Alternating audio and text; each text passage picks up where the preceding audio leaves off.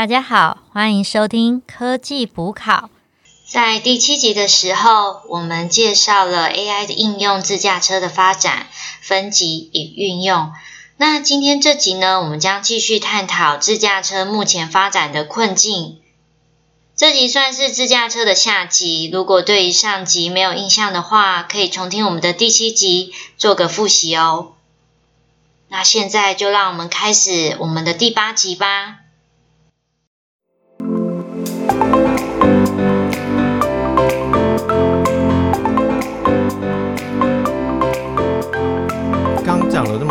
驾车的例子，那想问一下大家，就是我们目前自驾车有没有什么发展的困境啊？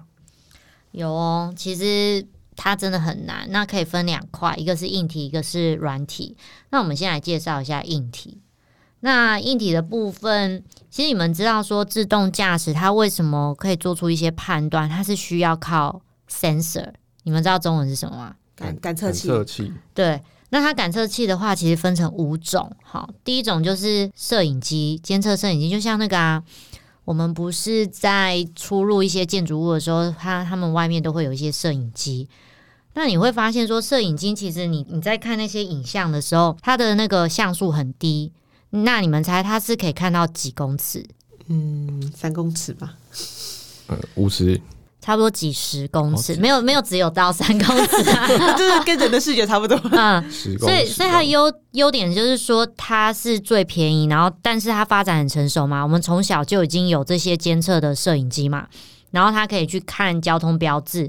但它的缺点就是说啊，才几十公尺，你觉得自驾车只能看几十公尺吗？这样是太危险了。就是感觉就的确是蛮可怕的，就变成是说，那如果说中间突然有什么临时状况，搞不好还是没有办法反应过来。对，除了这个，你们觉得监测，因为监测摄影机是我们大家从小就知道的东西，你觉得它还会有什么缺点？啊，沙尘暴的时候可能看不清楚。没错，就是你下雨或者是天气有异状，或者甚至是晚上的时候，你根本嗯看不清楚那是什么东西。就是受到环境的干扰因素可能会比较多吧，对不对？对，然后第二个是毫米波雷达这种感测器，它是比监测摄影机可以看更远。那你们猜他们可以看到多远？一一公里，一百，在你们的中间，两百到三百公尺。对，那刚刚有讲到说，那个监测摄影机很容易受环境影响嘛。那其实它叫做毫米波，毫就是那个 mm 嘛，毫米波雷达，它是完全不会受天气跟日光影响，它都可以看到。可是它有个限制，可是它只能探测它跟它的距离跟速度。所以就是假设说很好笑哦、我今天看到两百公尺外有个东西以呃时速是二十呃八公里的时速在行进，可是我不知道它是摩托车还是汽车。那不是很危险吗？因为我像我记得之前看那个有人整理过，就是 Model S 跟出出了一系列的一些状况，都是因为他们很常被人家怀疑说是不是没有办法辨识大货车。其实很危险，因为毫米波雷达它的空间解析度太低了，所以它是没有办法做这样的判断。就是看是说今天是出来一只鹿，还是出来一个人，还是出来一个大货车，其实它其实没有办法去做这么好的 catch 嘛，而且再加上两百到三百米，其实很远呢。对啊，然后而且根据我们的资料啊，就是在书上啊，它有写说，二零一八年前的 Tesla 所有的车型，就是我刚刚讲的，他们基本配备的 sensor 就是监测摄影机跟毫米波雷达。对，那你想想看，那为了解决刚刚讲的这两项，所以它又有第三种雷达，好叫做光学雷达。那我先考你们，你们知道毫米波雷达大概多少钱吗？一台嗯，这个超级太难猜了。应该很贵吧？五百美元，五百美元是大概多少台币啊？哦，那还好啊。一万五，，一万五啦，一万五。哎、一一台 Tesla 三百万呢，一万五还好啦。那可是光学雷达，因为我想要先告诉大家说，它可以解决毫米波雷达跟监测摄影机的问题，可是它一台要七万到八万美元哈，所以它台台币是二十几万台币吧，对不对？我有算错吗？太扯了啦，这么贵哦、哎、是不是 Waymo 都是用光学雷达？呃，对啊，嗯，对，应该是。可是其实我不知道微某技术，我没办法做一个肯定的答案。但是它不太可能只用前面两个，因为那全自动，全自动就是要用这种高规格的，它一定有用到光学雷达。那它本质就是一个三 D 照相机，所以它可以做的比较面面俱到，它是精准到公分哦。这么强，对啊，可是问题就是说，刚刚讲它的缺点就是成本实在太高了，所以现在就是会有很多的新创公司啊，或者企业啊，他们就在研究说光学雷达这部分要怎么样降低成本。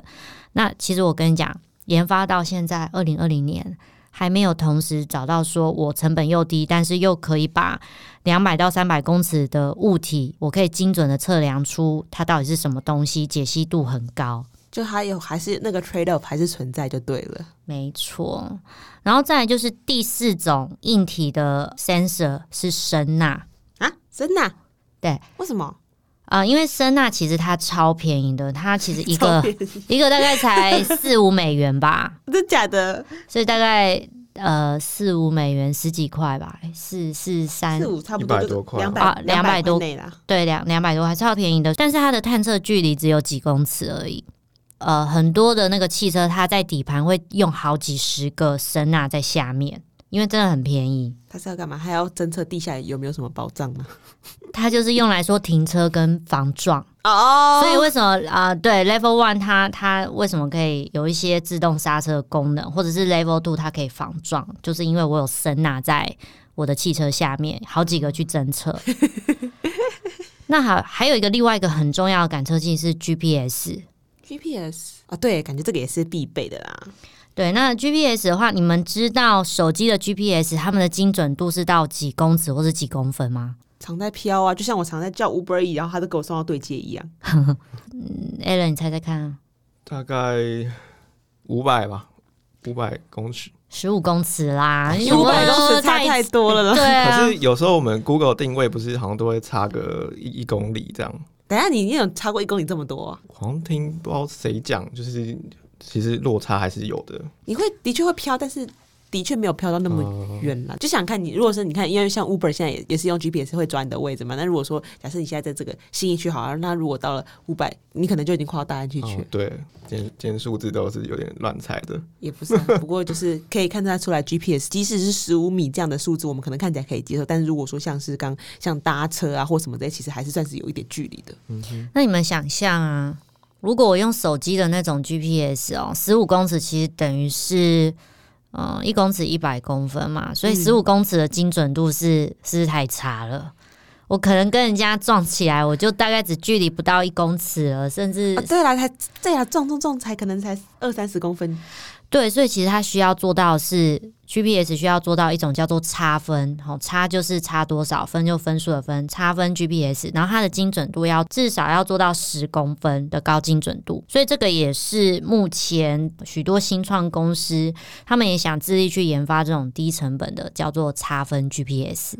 差分是差分演算法 integration 的差分吗？呃，这个专有名词可能是这样吧。反反正他们反对啊，反正就是在这种东西，无论是硬体或软体面，的确都要很多的那个。所以你就会发现说，呃，这五种 sensor 啊，监测摄影机啊，毫米波雷达、光学雷达、声呐 GPS，他们就是便宜的便宜，可是它的精准度不够，那精准度够的又贵，所以现在就是会是一个困境嘛，要怎么样把成本压下来，然后又把所有的感测器都可以用到最大利用。不过这样听起来的话，其实以这样的综合一些安全跟性能考量，其实感觉到最后自驾的那个售价，一基本上都还是锁定在金字塔的顶端，都还是基本上是不不可能期待自驾车突然会变成四万块一台，不太可能，对啊。你说的十万块是台币还是美金啊？台币啊，十万不可能啦！一般摩托车都买不到了。对啊，应该是说一百万吧我觉得一般人能比较能接受的，对啊。然后我现在在想全自驾，如果之后可以做到全自驾的话，其实我们好像也不用买车，我们就坐坐路上的车，我们用轿车就好了对啊，。其实变成说，其实尬 Uber，我觉得其实还算是一个蛮不错的，因为原本一开始 Uber 的商业模式是说它不拥有车嘛，但是现在变成说它有车让它去跑之后，其实对我们搭乘来讲的话，其实我有没有车真的无所谓，顶多就是你选一个啊有个派头的车，或是你想要做什么特斯拉爽一下这样之类的。嗯嗯嗯，然后，其实我刚刚听起来，综合以上这些限制啊，可以想象这些自驾车为什么会开这么慢。那为什么是像一些大型的呃，比如说自驾巴士会先出来，感觉就可以获得解释？因为速度太快的物体没办法被辨识嘛，所以一般的自驾车速度都是比较慢的。哦，没错，对对对。就之前看到新闻上什么在台大还是在在中研院里面的自驾车，哈，就看到它就是几乎都没有在动，就往前龟速这样，就是为了安全，对，真的。但是的确离实践应用还是有关系啊。不过我就觉得说，就像这样，他们。呃，无论是大型的公车也好，还是小型的小客车也好，他们在支架上，其实我觉得它软体都还是一个很重要的一个部分。除了像刚刚讲的一些硬体的配备，然后需要很多的高的技术以及可能一些相对应的成本花费的话，其实在软体方面，它其实在 train，然后不同去修正那个 model，我觉得应该也是蛮费工的，对不对？对，其实软体也是一个很大的困境，因为像我们介绍了五种的 sensor，那你想想看哦。你要把这五种 sensor 整合成一种软体，其实你知道每一种 sensor 你要去读取它，然后做一些讯号整合，它就是一个软体一个算法。那现在我要把五种 software 整合成一种讯号，目前可能这个部分还要再继续去克服。对啊，而且它还有韧体的问题，都还对。而且我刚刚说五种，其实你就想摄影机它的 model type 型号是有好几种的，嗯，那不同厂家的型号，它的软体就会不同，所以也不是说只有五种的软体，它是很多很多的，真的。对啊，这是第一个。然后第二个就是你要想象说，我为了要去确认说到底是什么样的状况，我要教育他嘛，所以我要喂超多资料。这就回到一个像刚刚讲鸡生蛋蛋生鸡的问题啊。那你要你要有知道，你就要测试。可是你要测试，大家就会马上来还来说你的安全性的问题。对，然后就像安全性的问题，所以他一定要要有办法可以一次处理大量资料，所以他的演算法或者是他的软体的一些。嗯，处理速度这些都是必须要解决的问题。看起来晶片也要很强哦。对啊，然后再来就是说，刚刚有讲到嘛，你要告诉机器说它要怎么去判断各种复杂的情况，怎么判断，怎么依据。那个你先 label 好，把资料丢进去，监督式学习。不知道啊，真的 这个这个很复杂，这真的太 就像你一条路有一个行人，他走出一步。这是第一种状况。那走出一步的时候，你要怎么去判断它？你会撞到它？第二种，有一条狗突然出现了，我还要判断它是狗，然后它到底靠近你多少？你要闪开。第三种是说，诶，这条路好像有点弯曲，那我要怎么样开才不会撞到安全岛？所以有路上根本就是各式各样的状况啊，所以他必须要想办法去告诉机器要怎么处理。那同样延伸到第四个困境，就是他要如何怎么样去进化学习。因为其实他们那种 AI 的处理方式啊，它不是说我一直喂资料进去就好了，他甚至可能会是说，我本来 A，我本来已经喂他 A 的资料，可我今天有 B 的资料，我必须 A、B 重新再喂一次，它要一起学，他不可以就是慢慢的一个一个学。这是不是就会跟我们像前几集讨论到的一样，就是如果说可以用不同的像是 GN 啊或其他的方式，对，它就变成是它要 CNN 跟那个。R N N 它要两个纵横去考量，反正这个也是他们要克服的技术。然后再来第刚刚讲了四个嘛，那再来第五个就是说如何个性化。什么叫个性化？我今天想要飙车就飙车嘛？应该是说像 Alicia 跟那个 Alan，你们两个的开车技术应该是不一样，你们有各自的风格。因为我像我觉得 Alicia 可能会车子靠过来的时候，你会突然很紧张，就。就是你的反应对 A 人比较稳，所以他开车就很稳。可是那 AI 要怎么样跟你配合才不会有问题？那每个驾驶者他的风格都不一样。就跟你如果是头文字 D 的话，当然是比较强调甩尾啊。没错，所以反正这个也是他一个困境嘛。然后最后一个困境就是说，你现在想象，我们刚刚都只假设一台车在一个马路上遇到各个状况。那今天我马路上有二十几台车，那他要怎么跟其他车博弈？哇！就是要怎么考考虑这些会动的状况，然后要怎么样去行进。反正这其实我真的觉得哦，软体这部分也是一个技术上很难去控制的问题。你刚刚讲到，刚讲到说，在路上有很多车子，但我是想到说，像是逢年过节，像现在报复性出游，那高速公路上 always 塞满，可是一动起来的话，又开始赶快开始动起来，变成说其实也是很复杂的状况。对啊，对啊，所以其实唉，就是看起来真的是问题很多啦，就是还需要再解决。可能说不会是今年或是明年，我们的自驾车技术就会到这么成熟的部分。可是感觉好像现在在处理这些问题，好像都是像是刚刚讲到的 Google 啊、Uber 啊、Apple 啊这种，就是感觉很高大上、很厉害的细谷科技公司。可是我想问一下，照理来讲，因为他们都是比较像是从从科技或技术软体的角度去解决这个些问题嘛。那可是像是我们据我们所知，一般在这些比较多的一些关于车子的一些经验的部分，不是应该会整合在像是一般的传统的车子厂啊，像是 Toyota、啊、Benz 啊这样的一些厂。那他们对于说这样的一个自驾车的发展以及这样的一些困难的整合，因为像刚刚那个 Alan 也有讲到说，其实大家原本也有其他的车厂原本也有在做一些自驾车的服务嘛。那他们是如何看待这些目前的挑战？其实传统车厂就是像我刚刚前面有讲到，比如说尼桑的 Leaf，还有 Mercedes-Benz，他们都有想要开发自家车。那他们的优势在于是他们大规模生产制造非常有经验。那这种切入也是没有这么的简单，因为它需要投入大量设备还有资金。那再来是它对于供应链的管理以及对市场的长期经验，相对比如说 Google 啊这些新兴的公司是来的有经验的，他们对库存管理的经验是比较十足的。那最后呢是设计能力啊，传统车厂它汽车的设计能力是比较厉害，它相对可以开发出比较安全的架构。也是啊，他都在车厂纵横这么久了，老大哥啊。对，不过这些传统车厂共通点就是他们的软体开发能力就相对没有这么厉害。又回到软体的问题了。那嗯，我想问说，那未来呢？你们觉得未来会怎么样？你说传统车厂吗？对我其实还蛮好奇的。那既然刚刚像 Alan 讲到说，哎哎，传统车厂它其实软体就是可能是它的比较弱的，因为它其他很强嘛，要品牌、要供应链，然后要设计，然后要 QJ，它都有了嘛。那它看起来软肋就是在软体，那为什么它既然这样，它就干脆自己成立一个软体部门就好了，或者是从别的地方挖来？那为什么它好像持续让这个 pain point 继续存在？对啊，Alan 为什么？我我在想的是，应该是如何让资金运用最大化吧。所以像是现在很多车厂，他们会想要做一些结盟，做一些联盟，比如说 Toyota 联盟，日系车联盟、欧系车联盟、高级车蓝宝坚尼。比如说哦，比如说我前面讲的 Uber 跟 Volvo 这个结盟就是一个例子啊。对，那那其实哦，干脆就啊，我干脆就跟人家 fit 就好了，对不对？对，哦，干脆跟这些科技公司 fit 起来。那其实也有一些公司，他们可能资金比较雄厚，比如说 Benz，他就跟 B N W 合作，真假？想要自己死对头吗？自己嗯，不过为了加速整个开发的速度，嗯，他们可能有一些策略性的考量吧。而且他们算是同一个层级的嘛，他们都是走奢华路线嘛，可能一加一大于干掉威猛之类的，以这个为目标。那我刚刚有在问未来嘛，因为其实我就是很好奇，说那到底我们对。自驾车未来的影响会是怎么样的？例如说，它的基础设施是会有变化。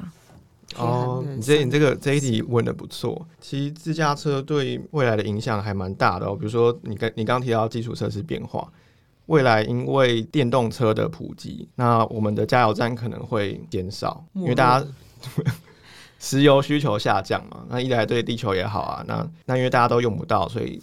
加油站的站数可能会下降，然后另外就是一个比较特殊的汽车保险的市场会减少。对，哎，对呀，汽车现在都强制要保险，那这样的话，这个的 market 没有了，就对啊，这一块可能就会稍微萎缩，因为未来可能大家都是开，呃，都是搭威猛，都是搭 L five 的，嗯，就是相对安全，只要大家都是用同样的标准搭同样的车，那意外的发生几率就会下降。或者说保险的这个责任就会变成到是那个威猛或者是 Uber 上面去，乘客就纯粹就是就是打就好了。对，那性命交给原算法。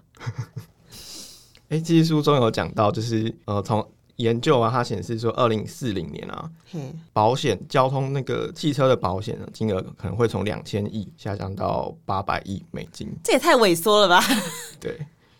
砍了一个零不止哎，那这样子 AI 的确是会造成很多人失业，真的，而且未来家训班可能都要收起来了。哎，对对耶，家训班就是平常开在河滨附近的那一种。对，其实哎，家训班其实真的蛮好赚的。哎，那会不会以后就是变成我那个赛车场啊？因为我以后都是自动驾驶，我就专门做了一个区域，是你可以自己开车、自己体验，然后收钱、收门票。因为以后这种车被淘汰了嘛，真真的以后这种反而变成一种游乐设施，对啊，变成一种消遣，对，就跟现在搭马车，谁谁在搭马车在路上跑，你搭马车都还要付钱，嗯，没错，好，然后最后一个是呃，比如说物流行业也会有变化，啊，对，大卡车那种，对，卡车因为卡车运输的人力成本减少了嘛，然后石油成本也下降了。再来就是快递，你说像是那 FedEx、UPS，对未来可能都会是自动自动车帮我们送快递。啊，对啊，其实我一直觉得说这自动车送快递，我觉得还蛮可行的，因为像可能之前有看到说，有些是透过无人机送，可是其实无人机能抓的东西都毕竟还是少的。其实你某种程度上还是要依赖车子的运作帮你送货这样子。但我觉得这样其实还蛮可怕，因为你你看现在 Food Panda 跟 Uber Eat、还有 FedEx，他们都是有靠真的人在帮忙送，没错而，且这是他们在维持家计的一种方式。那假设我今天自动驾驶车取代这些人力，那他们就没有工作了。而且我觉得如果是纯靠人，好像纯靠自驾也不行，因为变成说，假设你现在是送 FedEx 或者说福便达到你家楼下，可是你要怎么样送上楼，或者说你总不能车子停在外面，然后就管理员出来帮你收吧？那可能会被管理员干掉。十三楼的 Alicia 小姐，请你不要每次都在请自己在外面等，不要每次都叫管理员帮你送上去。哦，没错。哎、刚刚讲了这么多啊，其实我也蛮好奇，难道政府没有什么管理的制度或者监管制度吗？其实有啦，就像刚刚在讲到那个张斌的 Winbus 还有信义区公车的部分，其实以台湾来讲的话，在行政院有已经在二零一八年十一月底的时候有三读通过无人载具科技创新实验条例。啊，对，所以说它的名字蛮长，所谓的无人载具，which is 就是自驾车，然后它的科技创新实验条例，这就是我们刚刚讲的所谓的监管沙盒，就是它可以方便是说，可能你在执行一些实验的，就是你还有一些场验证的时候，可以去排除掉一些比较会跟创新实验的精神有所抵触的一些规范或者是法规命令，但是在能有监管的环境下去辅助。车厂或者是甚至现在有无人船，它这样的一个实验去做一个很好的场域测试，然后去不断的去提升自己的软硬体的一些整合的一些性能，这样子。OK，那好，那其实今天讲那么多，我们要来补考重点。补考重点，最重要的好，总共有三个重点。第一个，我觉得大家要了解一下自驾车的分级。那谁可以简单的讲一下分级？不用解释哦，讲名词就好了。L one 到 L two 到 L 三到 L 四到 L 五，好，来混来混的。反正它就是层级越低，就是自动驾驶的程度越低，然后到 Level Five 的话是完全自动化。那第二题就是想问大家，Level Two 的代表就是它是部分自动化，就是它可以做到自己啊、有几秒到几十分钟可以由自动驾驶的机器去做驾驶。那这个 Level Two 的最典型代表是哪一家？Tesla，没错，然后再来，反正不懂，反正不懂就猜 Tesla。还有一种最最比较极端的，它直接走 Level Five 完全自动化，就是没有人在驾驶的，那是威威某呀 Waymo 跟 Uber 嘛，对不对直接冲一发了，对 Uber 没有吧？？Uber 有吧？它没有吗？没有啊。哦，没有。随便帮别人冲一发。OK，然后再来第第二题，第二题我想问说，他现在发展困境有软体跟硬体嘛？那想问一下，硬体的话，它是有几种自驾车的 sensor？四种，五种，五种哪五种呃，普通的摄影机，然后很很，然后还不错的毫米波雷达，嗯超级无敌贵的光学雷达，然后嗯还有装装起来挖宝的声呐以及 GPS。对，这这五种 sensor，由于就是说便宜的呢，它又不能监测很远，然后看不清楚；那看得清楚的又很贵，所以这是会硬体上一个很大的困境。那新创产业它会很努力的想要解决这些问题。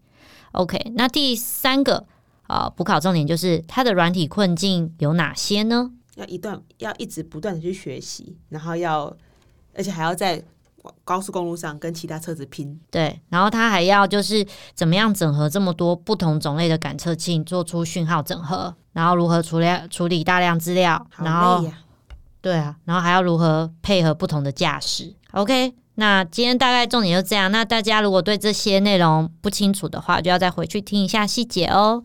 谢谢大家。谢谢大谢家，谢拜拜，拜拜。